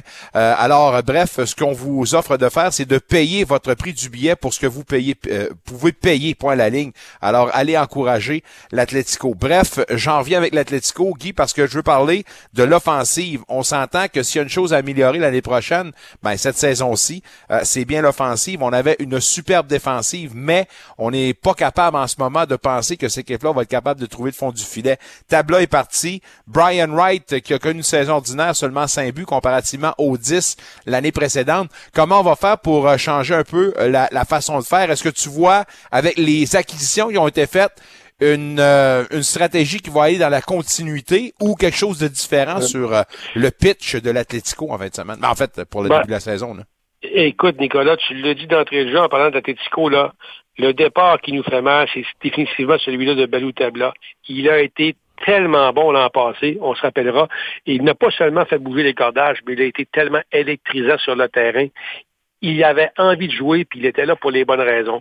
Évidemment, à cause de son départ, ben, c'est un trou béant qui vient de se créer au niveau de l'offensive.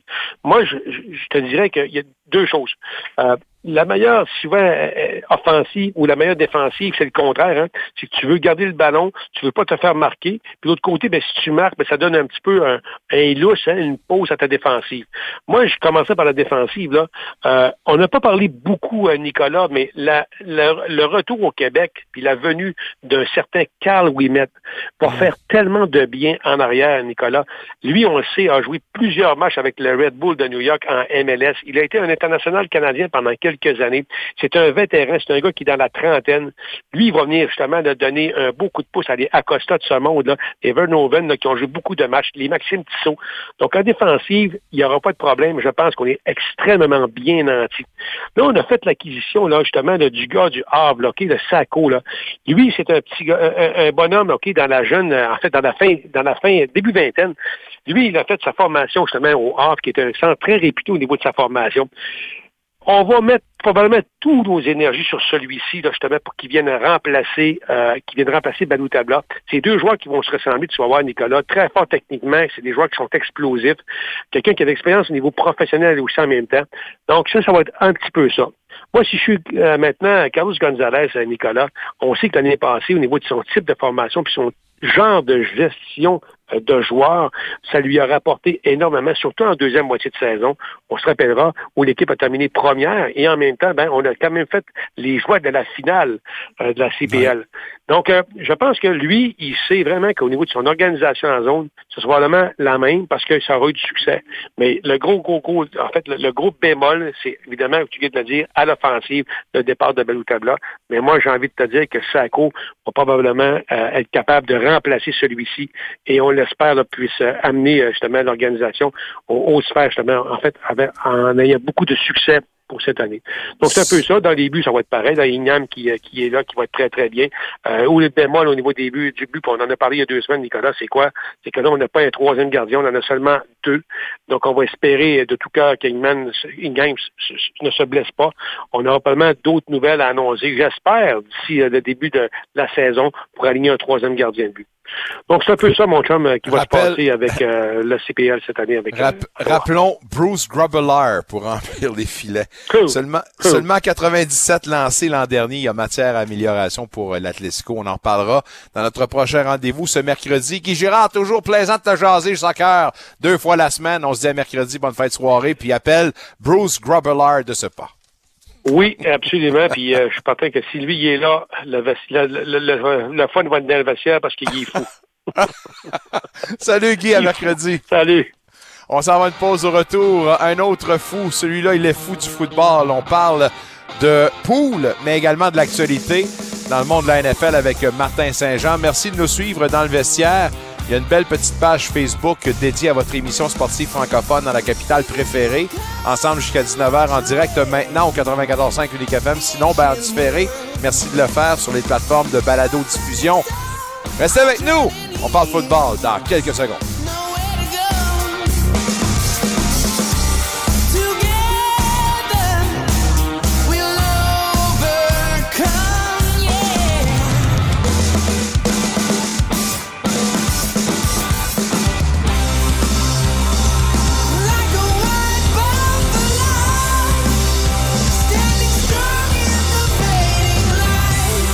Fans des scènes, c'est le week-end d'appréciation des partisans qui débute ce samedi, le 8 avril, au Centre Canadian Tire, alors que vos sénateurs d'Ottawa affrontent les Lightning de Tampa Bay. Prenez vos personnes préférées, votre boisson préférée et installez-vous pour une soirée divertissante avec nul autre que Scott Helmond en prestation pendant les deux entractes. La mise au jeu commence dès 19h. Achetez vos billets dès maintenant sur senators.com.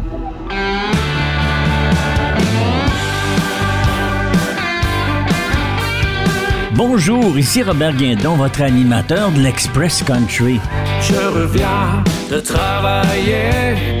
Je vous invite à passer un agréable moment en ma compagnie et la crème du country. On aime le whisky au bar, sec, Jameson. On aime quand le monde. L'Express Country avec Robert Guindon. Le vendredi, 10h à Unique FM.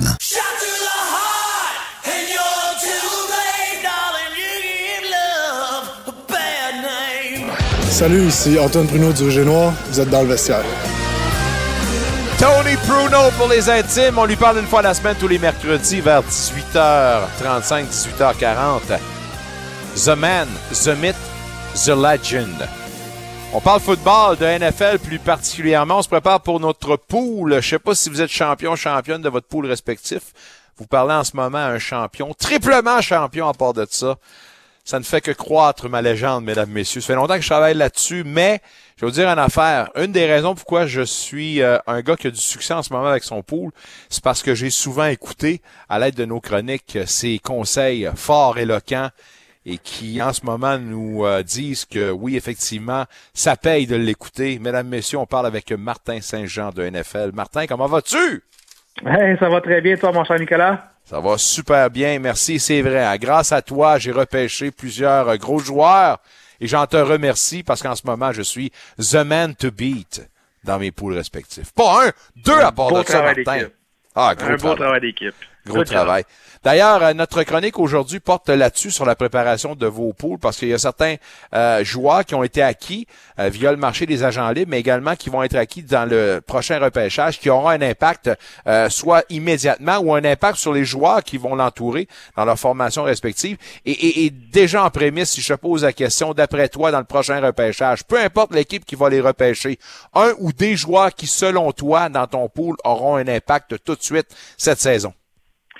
Ben, je suis content qu'on en parle parce qu'il y a beaucoup de gens qui font plus qu'un fantasy de nos jours, font des dynasties. Ça veut dire qu'ils repêchent déjà les recrues avant même qu'ils soient repêchés dans la NFL. Je connais des amis personnellement qui ont déjà fait des repêchages ou qui en ont à venir. Donc, dans un format dynastie, évidemment, euh, Bijan Robinson, c'est le nom qui va sortir tout de suite. Il va sortir premier total au prochain euh, repêchage de dynastie. Porteur de ballon du côté des Texas, on le compare beaucoup à Adrian Peterson, la, la carrière qu'il a eue là, du côté des Vikings. Joueur autant dominant. J'ai hâte de voir. J'espère qu'il n'y aura pas de blessures ou de différences impondérables qui vont arriver. Mais lui, c'est sûr et certain que si on a un haut choix de repêchage chez le gars, euh, peu importe tout ce qui va atterrir durant le repêchage dans la NFL, il devient automatiquement porteur numéro un. C'est sûr que c'est rare, de plus en plus rare des formations que c'est juste un porteur de ballon. Ça se peut qu'il soit en tandem en début de carrière, mais peut faire le même style que Jonathan Taylor du côté des Colts. Souvenons-nous, à sa première année recrue, ça a pris quelques semaines avant qu'on lui donne vraiment le plus de ballon. Il partageait avec Marlon Mack de mémoire et d'autres joueurs, Jordan Wilkins. Puis on se disait, coudon, quand est-ce qu'il va vraiment être le numéro un, mais ça n'a pas pris de temps qu'à partir de la dixième semaine.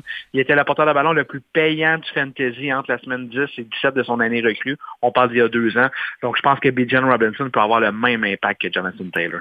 Parlant de porteur de ballon, parlons justement d'un porteur de ballon qui, euh, qui est arrivé avec les Texans. Euh, L'arrivée de Singletary, selon toi, euh, risque-t-elle d'avoir un impact sur les points que va engranger un Demond Pierce? Non, honnêtement, c'est pas quelque chose qui m'inquiète. Puis ça peut même être un avantage parce que oui, en tant que pouler, on veut que notre joueur soit toujours sur le terrain. Mais des fois, les gars peuvent être brûlés en fin de saison, moins utilisés. J'aime mieux qu'on ait un, un porteur de ballon complément qui va être là pour aller chercher peut-être quelques third down et tout ça, mais on le sait. Puis Singletary le sait qu'il n'est pas le numéro un. Euh, il va évidemment rentrer dans le camp d'entraînement comme s'il était le numéro un. C'est normal, c'est le mindset qu'il faut avoir. Mais dans les fantasy, ça reste Damien Pierce. C'est lui dans les premiers, deuxièmes portées qu'on va vouloir avoir. Euh, les goal lines, les fameux points de toucher, c'est là que c'est plus payant. On va donner le ballon à Damien Pierce. On ne le donnera pas à Devin Singletary. Je pense qu'on va alléger un petit peu son travail, mais est-ce que ça va faire mal côté fantasy? Pas du tout. Je pense qu'il va être autant payant que l'année passée. Toujours dans le domaine des joueurs qui vont avoir un impact, lequel des impacts va avoir un Brandon Cooks à Dallas, également pour le club, mais également pour les pouleurs? là? Brandon Cook, c'est le genre de receveur qu'on se dit à chaque année, ah, les blessures, les commotions, on n'est pas trop sûr, on y touche pas, mais Tabarouette, il fait toujours 1000 verges, peu importe avec quelle formation puis quel quart. C'est l'un des deux seuls joueurs dans l'histoire de la NFL à avoir fait 1000 verges dans quatre équipes différentes. Euh, c'est quand même un, exploit remarquable. Euh, je pense que c'est une belle venue du côté des Cowboys. On le voyait, on manquait d'un Mary Cooper dans l'offensive l'année passée. Euh, on sait les meilleurs, c'est clairement CD Lamb, mais le gars qu'on a besoin pour aller chercher dans les zones profondes, c'est Brandon Cooks, un receveur rapide, amène vraiment une dimension différente. Prescott, quand même un bon bras. Je pense que ça va être une de ses cibles favorites, surtout qu'on a laissé partir Dalton Schultz, qui lui, drôlement, a signé justement avec les Texans un an. Donc, je vois vraiment un bel impact. Euh, soyons patients, ne pas le repêcher dans les premières rondes. Comme je dis, c'est quand même CD Lamb qui va avoir le plus de ballons. Mais Brandon Cook, ça va être un genre de vétéran qui va sortir peut-être euh, sixième, septième, huitième ronde, que les autres pouleurs vont dire, ah, non, ça me tente pas, je touche pas. Ben, c'est le genre de cas qu'on va ramasser puis qui va te donner de la belle production. Il y a toujours une petite surprise ou euh, un repêchage, un, athlète qu'on va rechercher là, du champ gauche puis qui aura un impact majeur et euh, auquel on ne s'attendait pas. Si je te parle dans la catégorie des Dark Horse, celui qui pourrait certainement aider à tirer son épingle du jeu, Jamon Williams euh, qui est passé avec la Nouvelle-Orléans comme porteur de ballon, lui qui était avec Détroit au cours des dernières années. Est-ce que Jamal Williams, selon toi, serait un Dark Horse potentiel? Euh, en ce moment qu'on se parle, oui, mais lorsqu'on va être plus proche de la saison, ça sera plus un dark horse. Euh, ça va être un joueur qu'on va avoir de besoin dans nos fantasy. Euh, on s'attend tous euh, d'une semaine à l'autre de voir la suspension d'Alvin Kamara parce que là, on a vu les vidéos sortir du fameux Pro Bowl de Las Vegas il y a un an euh, où il y a eu une altercation euh, pas très, très jolie. Puis il a l'air très fier de sa bataille. Écoute, c'est quelque, chose que tu ne peux pas accepter en tant qu'athlète professionnel. Donc, une suspension à venir. Puis on a payé quand même un bon prix Jamal Williams du côté des Saints. Lui qui a battu le record de Barry Sanders avec Ouais. l'année passée pour le plus de, de toucher. Il va être très, très intéressant. C'est lui qu'on va vouloir donner justement à la porte des buts le ballon du côté des Saints. On sait que c'est très important de courir le ballon, une grosse ligne offensive. On va continuer à garder cette identité-là malgré l'avenir euh, de, de Derek Carr. Mais c'est sûr Jamal Williams, c'est un joueur que j'aime beaucoup là, cette année du côté des Saints. C'est un peu surprenant, puis un, un revirement de situation, Martin, parce que sérieusement, euh, puis, puis là, dis-moi si je me trompe, mais l'année dernière, l'année d'avant, même avec Détroit, on disait que ce gars-là allait terminer sa carrière là. Pourquoi? Parce qu'on ne s'attendait pas à grand-chose. Or, on semble avoir connu une renaissance du côté de Williams parce que l'an dernier fut avec ce que tu viens de dire, les statistiques qu'on a amenées, une année, ma foi, au-dessus de toutes les attentes pour Williams. Oui, oui, vraiment. On s'attendait pas à ça. Elle était supposée de commencer l'année comme numéro 2 en arrière de DeAndre Swift. Tout à fait. qu'on a repêché vite, deuxième ronde, mais qu'on voit que ça fonctionne pas, les blessures ne fitent pas. Puis il faut toujours se rappeler, c'est pas cette équipe-là. Oui, c'est les Lions, mais je pense que c'est pas l'état-major actuel qui ont repêché DeAndre Swift. Donc je suis pas surpris qu'on ait donné un gros contrat nécessairement à un, à un porteur de ballon. Je m'attendais à Jamal Williams, mais on a décidé d'aller avec plus jeune, avec un David Montgomery à seulement 25 ans, avec l'argent garanti qu'on lui a donné. Il est assurément là pour minimum deux ans. Donc euh, Montgomery, c'est un gars que je surveille beaucoup également dans les fantasy l'année prochaine. Je retourne au repêchage. Une nouvelle selon NBC Sports euh, qui a eu un entretien avec une personne très proche de la Ligue. Euh, cette personne-là dit qu'elle croit possible que les Texans ne repêchent pas un corps arrière, eux qui parlent au deuxième rang au total. Est-ce que pour toi, c'est un scénario plausible? Il n'y a plus rien qui va me surprendre dans la NFL, honnêtement. Est-ce que c'est plausible? Oui. Euh, Est-ce que j'y crois? Non. Euh, je pense qu'on essaie peut-être de faire monter les enchères. Est-ce qu'on est intéressé à baisser quelques rangs, puis peut-être qu'on n'a pas un coup de cœur encore sur un corps? C'est possible, mais je trouve que ce serait une catastrophe de commencer la carrière de Demico Ryans euh, comme entraîneur-chef qui ne peut pas choisir son propre corps arrière. Rien n'est garanti que l'année prochaine, tu vas toucher un Caleb, Williams ou autre corps arrière, alors qu'on dit que c'est une cuvée très, très importante de corps arrière l'année prochaine. On ne peut pas parier là-dessus. Si les Texans s'en sortent, par exemple, cette année avec euh, une belle fiche de 7-10 qui est très respectable pour une équipe en reconstruction, ben là, tu te retrouves avec un choix numéro 15, puis là, aucune chance d'avoir encore de franchise l'année prochaine. Donc, non, j'ai beaucoup de difficulté à voir ça. Je peux pas croire qu'on n'est pas en amour avec soit Bryce Young ou CJ Stroud. Tout le moins de l'essayer. Euh, parce qu'on a, oui, on a un deuxième choix de première ronde, le douzième, mais les quatre premiers corps vont être déjà sortis, c'est certain, ils vont sortir top 10. Je trouve ça vraiment risqué, mais pour répondre à ta question, est-ce que ça me surprendrait? Non, absolument pas. Bryce Young avec Alabama, puis CJ Stroud avec Ohio State, à suivre comme on dit, mais comme tu le dis, il y a plein de scénarios qui arrivent, puis des euh, décisions euh, extravagantes et surtout surprenantes. Alors, faudrait pas surprendre de voir une telle décision-là. Toujours dans le domaine des corps arrière, on a un Purdy qui se dit, écoutez, là, en progression, ça va bien. Euh, Satan a commencé à lancer dans les trois prochains mois, en fait, après cette intervention-là. Donc, lui, ça pointe dans la bonne direction. Mais au moment où on se parle, Purdy, Lance ou Darnold, lequel sera le partant pour toi pour San Francisco? Ben, Carl Shannon l'a dit, avec euh, ce que Brock Purdy a fait, c'est difficile de pas dire que ça va être lui le partant. Euh, quand même, on va voir ce qui va se passer du côté du camp d'entraînement.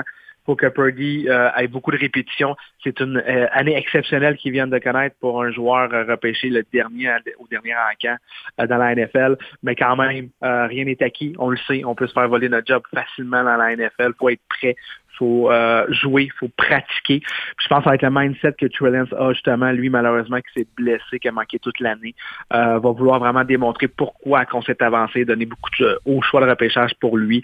Euh, pour moi, Sam Darnold reste le troisième, même s'il a le potentiel quand même, il est rendu à sa troisième formation, n'a jamais été capable d'être le corps partant. Je pense qu'il va être le troisième dans cette dans cette bataille de corps arrière là.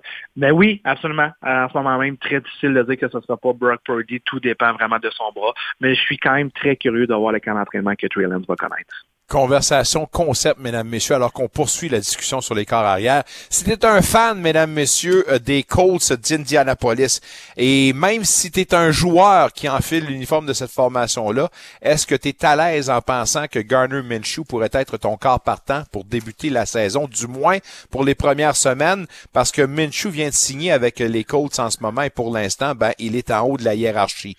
Euh, D'accord, est-ce que Minshew, c'est le gars, le problème, la réponse au problème des Colts? 100% d'accord que je suis à l'aise que Minshew commence la saison. Oh oui. Est-ce que Oh. c'est le Oh, wow. corps de franchise? Pas du tout. Mais c'est le genre de corps qui est capable de t'en donner mieux que ce que Matt Ryan a pu faire l'année passée. Ça a été très difficile. Garner Minshew, c'est un des, des très bons seconds carrières dans cette euh, ligue-là. Il a sa place. Euh, je suis content de le voir euh, aboutir du côté d'Indianapolis parce que je pense que à moins d'une transaction, rien n'est impossible. D'après moi, les causes vont rester quatrième. On sélectionne un corps, peu importe qui, que ce soit, d'après moi, Richardson ou Will Levis, je ne les vois pas partir l'année. Euh, ni un ni l'autre. Donc, avoir un bon vétéran Minshew qui va avoir des belles connexions avec une bonne ligne offensive, un Jonathan Taylor en santé. Euh, les coachs peuvent être fatigants, peuvent être patients surtout avec leur jeune carrière, pas obligé de le lancer tout de suite dans la mêlée. Donc, euh, j'adore le fit, vraiment. D'autant plus qu'il ne faut pas oublier que Minshew était le, second à Jalen Hurts l'année passée, que le nouvel entraîneur-chef, c'est Shane Steichen, qui était l'ancien commentateur offensif des Eagles. Donc, les gars se connaissent, c'est des connexions. Ils rentrent là, connaissent le playbook, quelque chose qui est facile c'est rassurant pour un jeune corps et une formation aussi d'avoir un corps qui connaît bien le système qui va pouvoir aider le groupe de receveurs et de sa ligne offensive. Dernier sujet pour toi, OBJ, qui n'a pas trouvé de, de formation encore une fois, demanderait 15 millions tout simplement pour euh, une saison. Ça demeure un risque pour une formation qui pourrait investir beaucoup de bidou pour un gars qui est prône aux euh, blessures. Comment vois-tu la situation de OBJ en ce moment? Ah, c'est cher. Il va falloir qu'OBJ soit patient parce qu'à ce montant-là, il va encore attendre à la maison. Euh, les équipes de la NFL vont être patients aussi parce qu'on attend tous la situation de DeAndre Hopkins. Je lisais en fin de semaine que les équipes qui pensent que les Cardinals n'auront juste pas le choix de couper les Andrew Hopkins après le repêchage. Euh, je suis assez surpris de lire ça, mais on voit que c'est une séparation est inévitable en Arizona. Donc, c'est sûr qu'on veut attendre de voir si on a à payer un Odell Beckham Jr., un DeAndre Hopkins, évidemment, on va préférer prendre Hopkins pour le même prix. Donc, euh, c'est là qu'on va savoir ce qu'OBJ va atterrir. Moi, on va trouver une équipe, mais à 15 millions, je serais vraiment surpris, alors que d'autres jeunes receveurs ont signé environ aux alentours de 11-12 millions. Je pense qu'il va falloir qu'ils qui qui réveillent ses demandes et qui acceptent aux alentours de 10 millions pour 2023. T'es-tu un fan de lutte puis de UFC, toi? Euh, je vais te dire que j'ai regardé WrestleMania en fin de semaine. Oh! Été très Wow. surpris. Je me suis dit pourquoi pas revenir un petit peu euh, dans les souvenirs de jeunesse. J'étais un grand fan de lutte auparavant. Euh, Yes. Je me suis dit ben, pourquoi pas? On a on assistait à une première alors que deux Québécois ont fait le main event de WrestleMania et qui ont remporté quand même le championnat. C'est c'est gros, même si on dit que la lutte c'est fake. euh, je veux dire, ils ont quand même eu la confiance de l'état-major de la WWE pour gagner les ceintures au plus gros euh, stage de l'année WrestleMania. Deux Québécois, c'est vraiment une belle fête. Je m'attendais pas à une analyse de la sorte de ta part, mon cher Martin. Tu ne cesses de me surprendre. J'allais tout simplement compléter en disant que les athlètes maintenant de la WWE vont-elles pouvoir prétendre avoir des gros salaires, considérant que on a associé les deux entités UFC WWE. 21,4 milliards la valeur euh, du nouveau groupe, mesdames, messieurs. Alors, on verra bien. Mais euh, on va te dire merci parce que ton investissement pour le pay-per-view s'en va dans la poche de Vince McMahon. Alors, euh, félicitations. on, on invite les gens à écouter son euh, podcast en passant, toujours intéressant. Et on prépare évidemment notre pool avec notre ami Martin Saint-Jean. Hey, passe une belle fin de soirée, une belle semaine. Et on se dit à lundi prochain, Martin. Merci beaucoup, toujours un plaisir, bonne semaine. Martin Saint-Jean, mesdames, messieurs, qui euh, clôt l'émission. Ben oui, on va dire félicitations à ESU qui l'emporte 102-85 dans la NCAA, la finale de basketball national. Euh, pour euh, Madame Clark qui avait pâté la galerie avec les deux matchs précédents, battant des records évidemment de l'histoire avec deux matchs consécutifs de 40 points et plus. On se dit meilleure chance la prochaine fois. Premier championnat national pour le ESU. Euh, les trois étoiles de la semaine, Ligue nationale de hockey, le gardien Andrei Vasilevski avec euh, trois victoires, deux jeux blancs dans cette séquence. Leon Draisaitl, co-récipiendaire du, euh, de l'étoile, deuxième étoile du mois. Ben là, c'est deuxième étoile de la semaine en quatre matchs, huit points. Et euh, David Pasternak des Bruins avec euh, quatre matchs de jouer, six points, dont cinq buts. Bravo à tout ce beau monde. On se reparle demain parce qu'on aura un match, une émission écourtée. Il y a un match demain à 19h, les sénateurs contre les Hurricanes du hockey Véronique Lossière. Merci à Nicolas Monette, merci à Alain Sancartier, Louis Robitaille, en fait, Luc Chénier, Guy Girard, Martin Saint-Jean. Merci à vous d'avoir été là. C'est un plaisir, un privilège de faire ça pour vous. On fait ça demain.